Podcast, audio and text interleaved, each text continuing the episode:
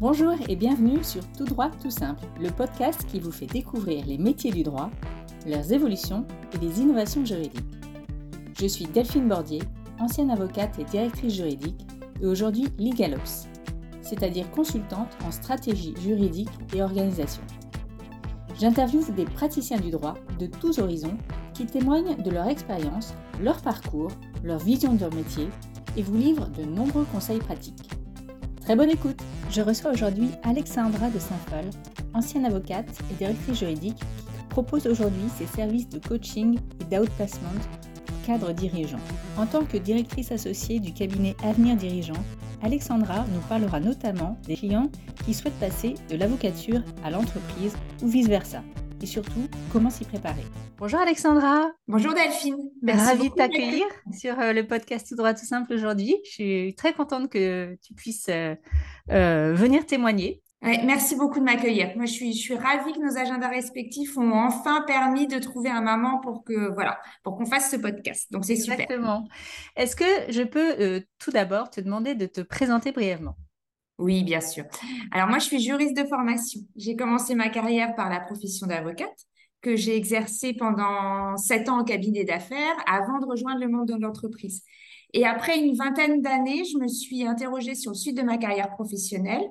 Et après avoir constaté que euh, je prenais énormément de plaisir euh, à l'accompagnement individuel de managers lors d'opérations de transfo, de restructuration, je me suis formée au coaching et cette formation m'a permis de me questionner et de construire un nouveau projet professionnel.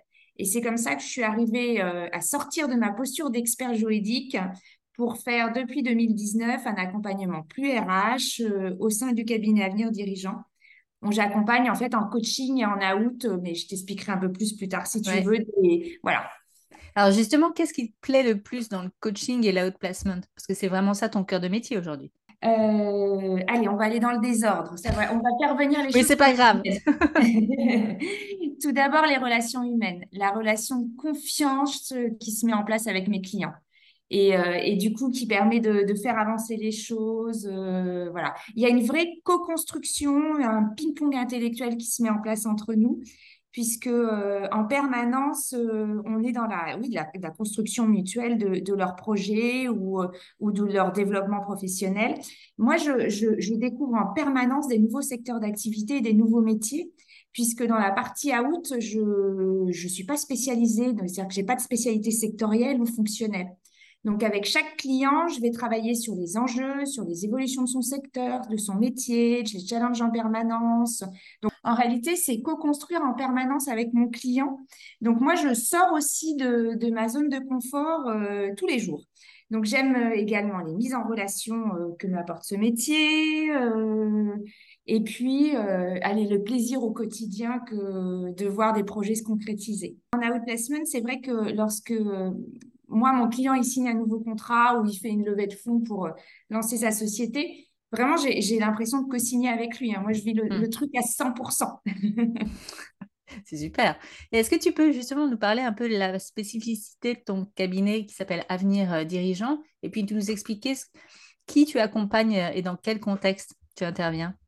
Oui, bien sûr. Alors, nous, on est dédié au sein d'Avenir Dirigeant à l'accompagnement de de cadres exécutifs, on va les qualifier comme ça. C'est-à-dire que c'est des positions COMEX, CODIR, mais je fais aussi les avocats, enfin je t'expliquerai un peu plus après. Ce qu'on ce fait en fait, c'est qu'on accompagne euh, à des moments clés des carrières professionnelles. Donc, à la fois en phase de transition, ce qu'on appelle l'entre-deux, c'est-à-dire euh, là, euh, on va accompagner les, les, les, personnes depuis la définition de leur nouveau projet professionnel jusqu'à la réussite de leur intégration ou bien à la création, reprise d'entreprise, puisqu'on a une partie euh, de notre activité euh, qui est dédiée à ça. Donc ça, c'est la partie outplacement. Et puis, on accompagne aussi durant la vie l'activité professionnelle, où là, euh, c'est vraiment la partie executive coaching, où on les aide à mener une réflexion approfondie sur leur, sur leur rôle, à les aider dans le développement de leur posture, de, de leur mode de management et de communication associée. D'accord. Moi, en réalité, j'accompagne des personnes de tout secteur d'activité, juridique ou non. Euh, mais euh, également des avocats qui se questionnent et qui souhaitent changer de cabinet, passer en entreprise ou même qui ont besoin d'être aidés dans leur développement professionnel.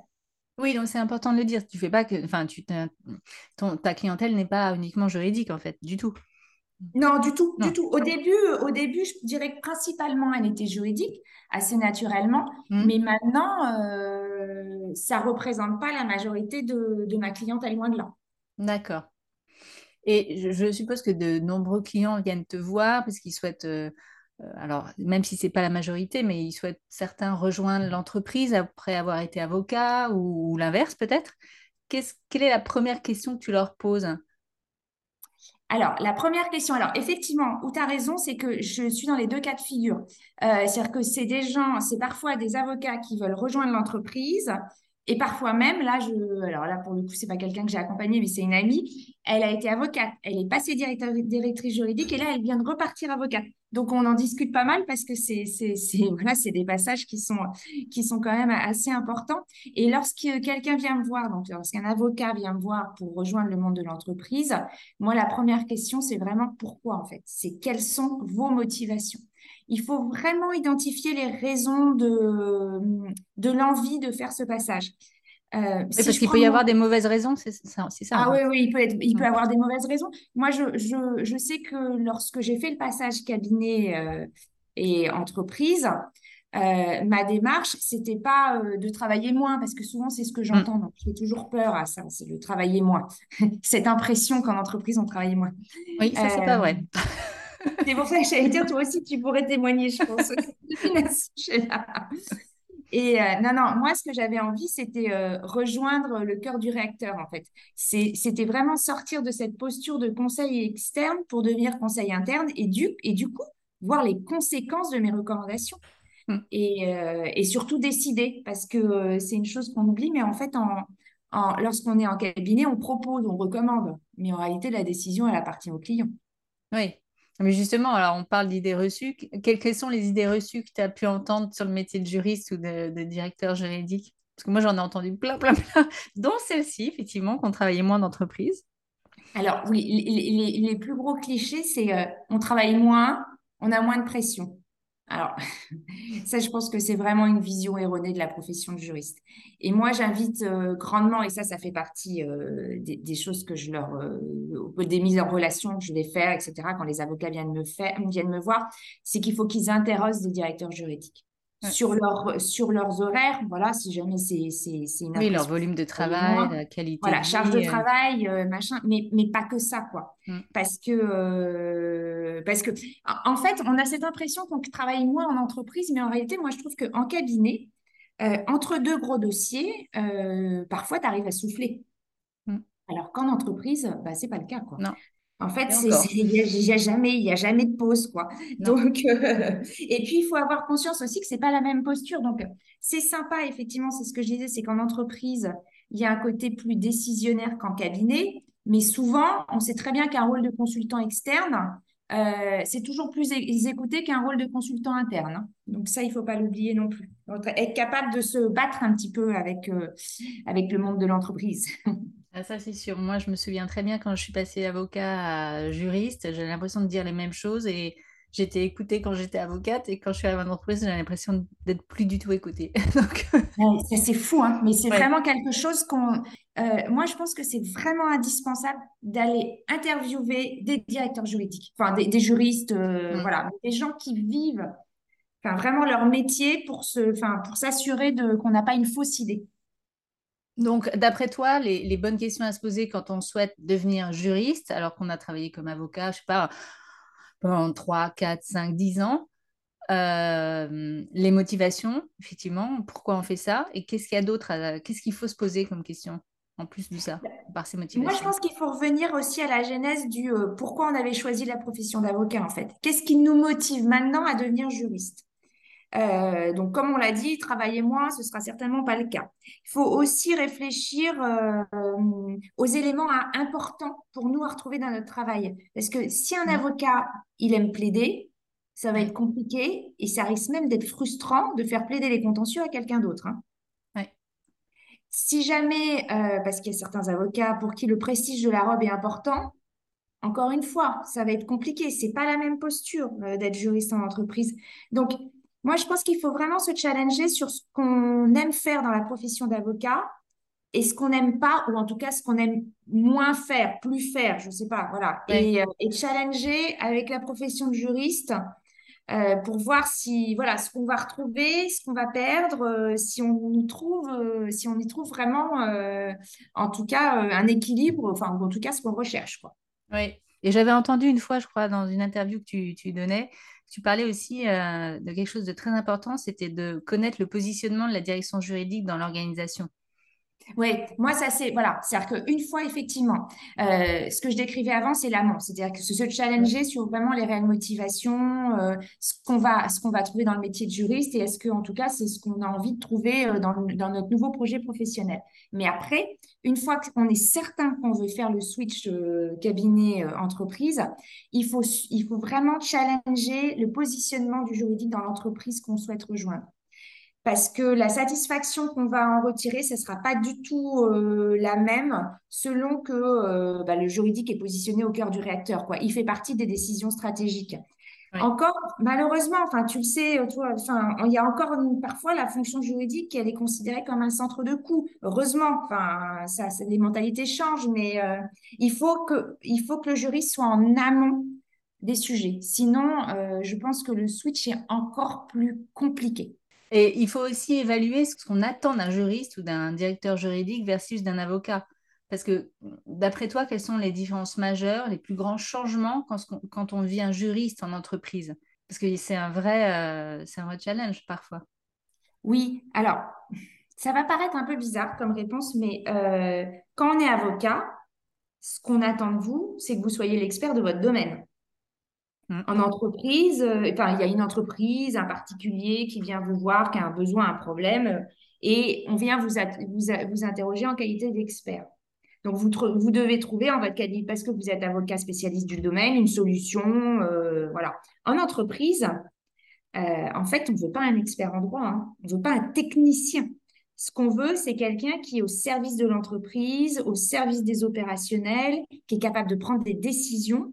Donc, il y a un côté euh, très pratique euh, où il faut savoir sortir des règles de droit, il faut savoir se, challenger et euh, être force de proposition et surtout ne pas se cantonner à une spécialité. Il faut, faut, faut, être, faut être capable de sortir de sa bulle de confort hein, mmh. et avoir des réflexes dans tous les domaines du droit. Oui, c'est effectivement, c'est super important euh, ce que tu dis sur les, décisions. Parce que c'est vrai que quand on est avocat, on donne des, conseils, des opinions juridiques, mais c'est pas nous qui décidons. Ce n'est pas l'avocat qui va décider au final. Non, c'est recommander. Alors qu'en entreprise, effectivement, on nous demande de trancher et ça, c'est quelque chose qui, est, qui peut, euh, pour certains, être euh, très difficile en fait. Oui, c'est ça. En fait, il faut vraiment être capable de décider et d'identifier les conséquences de, de nos décisions. les conséquences, c'est-à-dire au sens large, pas seulement les conséquences juridiques, les conséquences opérationnelles, financières, sociales. Parce que en entreprise, euh, c'est pas comme en cabinet, c'est qu'un jour, on a le, retour du boomerang. oui, on est là. Enfin, a priori, on est, on est encore là. Voilà. Donc, il ne faut pas l'oublier. Oui, c'est vrai. Et, effectivement, le côté business oriented, enfin, euh, très, être euh, très orienté vers le business et comprendre aussi tous les enjeux de l'entreprise, ça, c'est quelque chose qui est, qui est absolument vital quand on est juriste en entreprise et qui est moins demandé quand on est avocat. Euh, d'ailleurs, je pense que c'est une erreur parce que quand on est avocat, il faudrait effectivement connaître parfaitement bien son client. Mais bon, on ne peut pas connaître tout non plus les secteurs.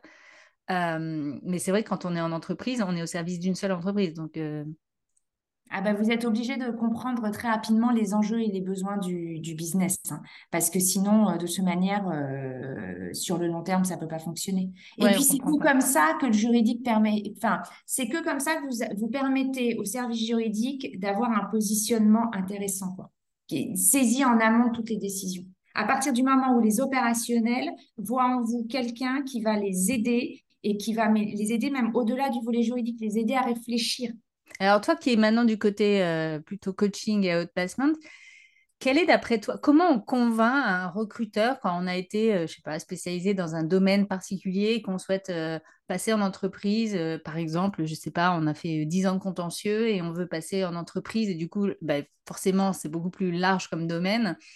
Comment on fait pour convaincre? Bah, moi, je pense qu'il justement, il faut démontrer sa capacité à se questionner, en fait, à être business oriented et à vulgariser des sujets juridiques. En fait, il faut prouver que, euh, en qualité d'avocat, vous êtes connecté, vous êtes hyper connecté à vos clients et que vous comprenez les enjeux de leur secteur d'activité. Hmm. Il, faut arriver à démontrer qu'on n'est pas juste un ultra expert de son domaine juridique. On est euh, quelqu'un très connecté euh, au business. Oui, comme tu disais tout à l'heure, euh, envie d'accompagner plus, envie d'accompagner en fait le, business, d'anticiper les problèmes plus que, plus que tout, quoi. Exactement. Hmm. Et est-ce que, euh, est-ce que, selon toi, la rémunération peut être un frein euh, quand on passe de l'avocature à l'entreprise? Je ne sais, pas pour qui, je sais pas pour qui est le frein, hein, mais, mais c'est vrai que quand on passe de l'un à l'autre, même si, bon, c'est pas tout à fait comparable parce qu'on a quand même les charges quand on est avocat. Euh, est-ce que toi, tu as, vu euh, euh, que, ça pouvait être un frein vraiment pour les candidats ou les recruteurs? Soyons très clairs, oui. Enfin, on ne devient pas juriste pour gagner plus. Hein. C'est quand même pas la démarche en général. On ne devient pas juriste pour travailler moins. En tout cas, moi, pour moi, ça ne doit pas être la motivation Mais on ne devient pas juriste pour gagner plus non plus. alors, en fait, ça dépend un peu les, les, cabinets euh, d'où on sort, mais c'est vrai que quand on, quitte un cabinet d'affaires pour rejoindre le monde de l'entreprise, en général, euh, il y a quand même une perte en termes de rémunération. Surtout, surtout quand on arrive à un certain niveau. C'est vrai que alors, moi, je, j'aide et euh, de façon euh, bénévole et avec beaucoup de plaisir des plus jeunes, mais euh, ce que je vois arriver plus chez moi, c'est un niveau of counsel ou associé de cabinet mm. d'avocats. Et là, les associés, enfin, soyons très clairs, ils ont pas, ils peuvent pas retrouver en entreprise les mêmes niveaux de rémunération. C'est, en tout cas pour ceux qui sortent de cabinet d'affaires. Oui.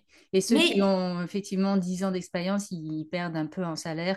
Mais quand même, il faut, enfin, je ne sais pas si c'est toujours le cas, mais je pense que oui. Hein, euh, les titulaires du CAPA, même s'ils ont jamais, enfin, ils ont un petit peu exercé en cabinet et qui vont en entreprise, ils perçoivent quand même une rémunération, je crois que c'est 20% de plus qu'en moyenne que les juristes d'entreprise. Enfin, c'est énorme.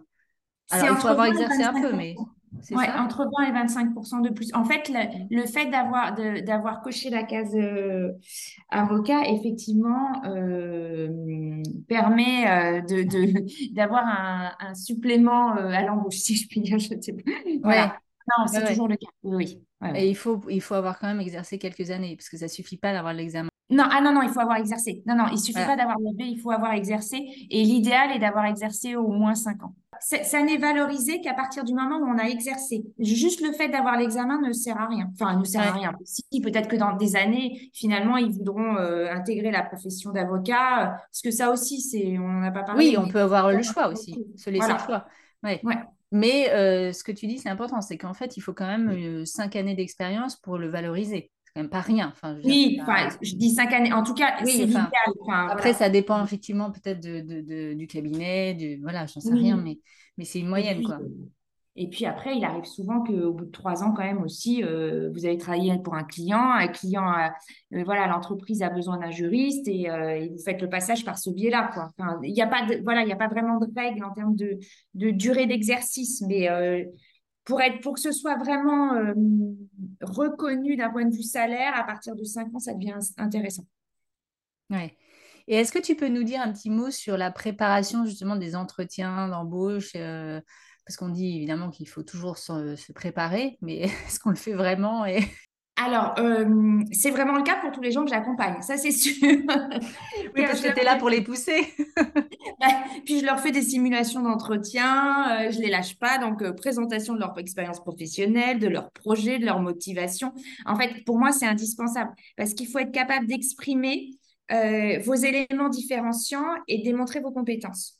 Donc, il faut apprendre à se vendre en faisant du storytelling. Et, et ça, c'est qu'en pratiquant fait, savoir se, se raconter, ça sert pas à grand-chose. Il faut savoir se vendre. oui, c'est ça. Ouais, ouais. Et c'est effectivement, euh, c'est en s'entraînant qu'on peut, euh, qu'on arrive oui, en fait, il faut, c'est en s'entraînant et avoir un contradicteur. en face de. Enfin, voilà, c'est important d'avoir quelqu'un qui vous pose les questions, qui vous challenge. ça, c'est important de le dire alors, parce que il y en a aussi qui essaient de faire ça un peu tout seul devant leur, leur téléphone ou en, se filmant ou j'en sais rien, mais c'est vrai que c'est différent quand il y a quelqu'un qui vous qui, est devant vous en fait. Ah bah oui, ça n'a rien à voir. Mm. Ne serait-ce que le, le, enfin voilà, que qu'on vous pose des questions. Euh, enfin, il, oui, on peut rebondir sur quelque chose. Enfin, oui, il y a un échange. Mm. Il y a un échange. En entretien, vous n'êtes jamais en monologue. Vous avez le contrat, enfin, vous avez un chasseur en face de vous, vous avez euh, un directeur juridique, enfin, je ne sais pas, mais vous n'êtes jamais tout seul. Qu'est-ce qu'il ne faut pas faire en entretien juste? Qu'est-ce que, d'après toi, vraiment les, les, choses vraiment à pas faire du tout? Quand on est en outplacement, c'est des gens qui sont un entre-deux. C'est euh, dans la, dans la critique de son précédent employeur. Ça, c'est jamais positif. Enfin, voilà. Il y a, il y a toujours euh, à travailler en amont les raisons du départ pour qu'en fait, euh, l'interlocuteur que vous avez en face de vous se rende compte que même si le départ n'est pas dû euh, à votre fait, que vous maîtrisez la situation. Donc, si vous êtes dans la critique, euh, la personne qui est en face de vous va avoir l'impression que vous n'êtes pas prêt à retravailler, que vous avez encore plein de rancœur, que voilà. ça fait peur, ça, ça, rassure pas du tout. Hmm. Non, après il y a savoir faire preuve de quand même d'un minimum d'humilité parce que de les gens qui arrivent vraiment avec une posture très, très, très haute euh, et qui ne sont absolument pas capables de se remettre en question et donc euh, de s'interroger sur euh, leur échec, ce genre de choses, ça ne marche pas non plus. Enfin, voilà. Parce que ça, ça fait partie des questions hein, qu'on a en entretien. Quel est votre, quel est votre échec ou enfin, on le tourne comme on veut. Et, et, ça, bah, typiquement, si on ne l'a pas préparé en amont, en général, on est un peu sec et on ne peut pas être sec sur une question comme ça. Oui, puis qu'est-ce qu'on en a retiré en fait? C'est ça. En fait, c'est ça, exactement. En fait, c'est à chaque fois, c'est qu'est-ce que vous avez retiré de voilà d'un maman que vous avez moins aimé professionnellement? C'est pareil. En fait, vos défauts, c'est en quoi euh, vous arrivez à les tourner comme si c'était en réalité une qualité. Et en fait, ce qu'il faut en entretien, c'est démontrer vos compétences. En fait, de, une liste à l'après-vert euh, de choses que vous avez fait, etc., c'est, c'est pas du tout la même chose que raconter. Euh, en fait, pour démontrer une compétence, il faut raconter votre histoire. Dire voilà, je suis un spécialiste de, ok. En fait, preuve en est, je vais vous expliquer. Voilà, euh, dans quel, quel, était le contexte, ce que j'ai fait et le résultat. les résultats, les résultats obtenus. Voilà. Ce qu'on appelle nous EAR ou méthode d'ISTAR, c'est ça, c'est enjeu, action, réalisation. Mais, mais c'est ce qui fonctionne. ouais.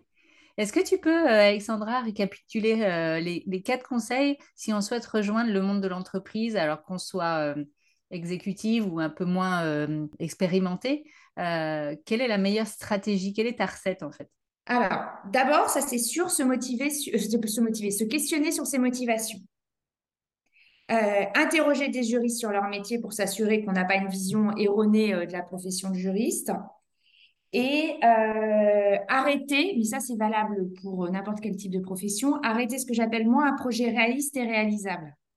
Donc il faut vraiment définir le type d'entreprise, c'est-à-dire euh, une, une entreprise familiale, euh, LBO, enfin voilà, un grand groupe, un groupe international. Mais si on n'a pas connu le monde de l'entreprise, comment on peut savoir ça par exemple? Moi, je me souviens quand j'étais en cabinet, euh, j'avais fait comme toi, 7 ans de cabinet, je ne connaissais pas du tout le monde de l'entreprise. Et du coup, ça, je ne savais pas répondre à ces questions. je ne savais pas dire euh, si j'aimais un grand, enfin, je préférais un grand groupe. Ou, euh, Donc, en fait, il faut aller plus loin que ça. Il faut, il faut... Comment on peut savoir répondre à ces questions-là? Eh ben, tu, vas interroger des gens qui travaillent dans un groupe familial, tu vas interroger des gens qui travaillent dans un grand groupe international. donc on passe par l'interview et le réseau, quoi. Bah, c'est ça en fait. Le réseau, et, quand tu fais du réseau pour identifier en fait la culture d'entreprise qui t'intéresse, on s'en fiche de la personne. C'est-à-dire que même si c'est pas, euh, si tu veux être directeur juridique, même si c'est pas un directeur juridique, c'est pas grave. La culture mmh. d'entreprise, euh, tu peux l'apprendre à travers n'importe quel type de métier. Mais c'est vrai que moi, quand j'avais la trentaine et que je suis passée d'avocat à à juriste, j'ai pas, j'ai pas euh, eu cette démarche-là. J'ai pas, j'ai pas pensé en fait. C'est dommage. mais c'est normal que, que tu l'aies pas eu parce qu'en fait, euh, autant quand on fait une école de commerce, on nous apprend un certain nombre de choses. Autant malheureusement, je trouve que il faudrait qu'il y ait des. Enfin, moi, j'ai, une associée, elle intervient dans, dans pas mal de, de facs, euh, tu vois, en, en, master communication, etc. Où effectivement, elle les aide à trouver des stages. Enfin, en tout cas, elle, elle fait des, des, des animations à comment performer pour trouver un stage ou ce genre de choses, moi, je suis convaincue qu'on devrait faire la même chose à la fac de droit. ah bah oui, moi je suis d'accord avec toi. voilà, on n'est pas formé, euh, on n'est pas armé comme le sont euh, d'autres étudiants. Euh, et en plus, à la fac, on n'a pas, on n'a pas de réseau. Ce que je veux dire, c'est qu'on nous apprend pas du tout à l'entretenir et à le développer. Moi, je n'importe quel master dans la spécialité juridique, ils peuvent m'appeler et moi, je veux bien intervenir pour leurs étudiants. Ah bah voilà, message lancé. Dans la, recherche de stage. Non, mais c'est vrai. ah, mais très sérieusement, forcément, ils vont tous à un moment donné être sur le marché du travail et sans avoir les codes et les clés, c'est très difficile en fait. C'est exactement ça. Le réseau, en plus, c'est, euh, moi je dis, c'est comme un sport qui a ses propres règles, donc il faut les apprendre. Mais une fois que tu as appris les règles, tu les as, euh, tu les connais pour toute ta vie. C'est comme savoir faire du vélo. Une fois que tu sais faire du vélo, euh, c'est bon, tu es lancé. Toi, est-ce que je peux te demander comment on peut te contacter? Parce que maintenant que tu as lancé un, petit message à tous les masters euh, de France. je vais peut-être te demander finalement de le couper au montage. Non, je rigole. comment contacter? Bah, Je pense que le plus simple pour tout le monde, il y a LinkedIn. Hein. Alors, la seule chose, c'est que moi, il faut me mettre un petit message quand on me demande une demande de connexion parce que je reçois des demandes de connexion tous les jours de plein de gens. Et, euh, et si on ne me dit pas juste pourquoi euh, on veut me parler ou comment on me connaît, etc., j'accepte pas en fait parce que euh, je, veux, je, veux, je veux conserver une certaine sincérité à mon réseau. Donc, voilà, juste une petite note. C'est facile, même si on n'a pas d'abonnement premium, on peut le faire lorsqu'on fait une demande de connexion. Oui, tout à fait. Oui. Oui, oui. Et puis après, vous savez, maintenant, il suffit de taper euh, Alexandra de Saint-Phal sur Internet et bon, on arrive sur Avenir Dirigeant, il y a toutes mes coordonnées. Donc, il n'y a pas de bon, bah, souci. bon, bah, je mettrai toutes tes coordonnées dans le descriptif euh, aussi du podcast avec ton LinkedIn. Et puis, ben, je te laisse euh, le mot de la fin peut-être? Le mot de la fin, ah oui, alors ça, je n'avais pas réfléchi. et euh, eh ben, le mot de la fin, je dirais euh, passer de cabinet d'avocat à entreprise, euh, ça apporte beaucoup de plaisir et ça ouvre à plein d'horizons. Preuve en est, Delphine qui même fait même maintenant des podcasts. voilà, c'est ça, exactement. bah écoute, merci beaucoup Alexandra pour tous tes conseils et, cette matinée très riche. Encore un grand merci et puis moi je te dis à très bientôt. Merci beaucoup Delphine, à bientôt. Je vous donne rendez-vous dans deux semaines. D'ici là, abonnez-vous au podcast pour ne rien manquer. Et si vous souhaitez partager votre expérience ou votre métier, contactez-moi sur le site Tout droit tout simple.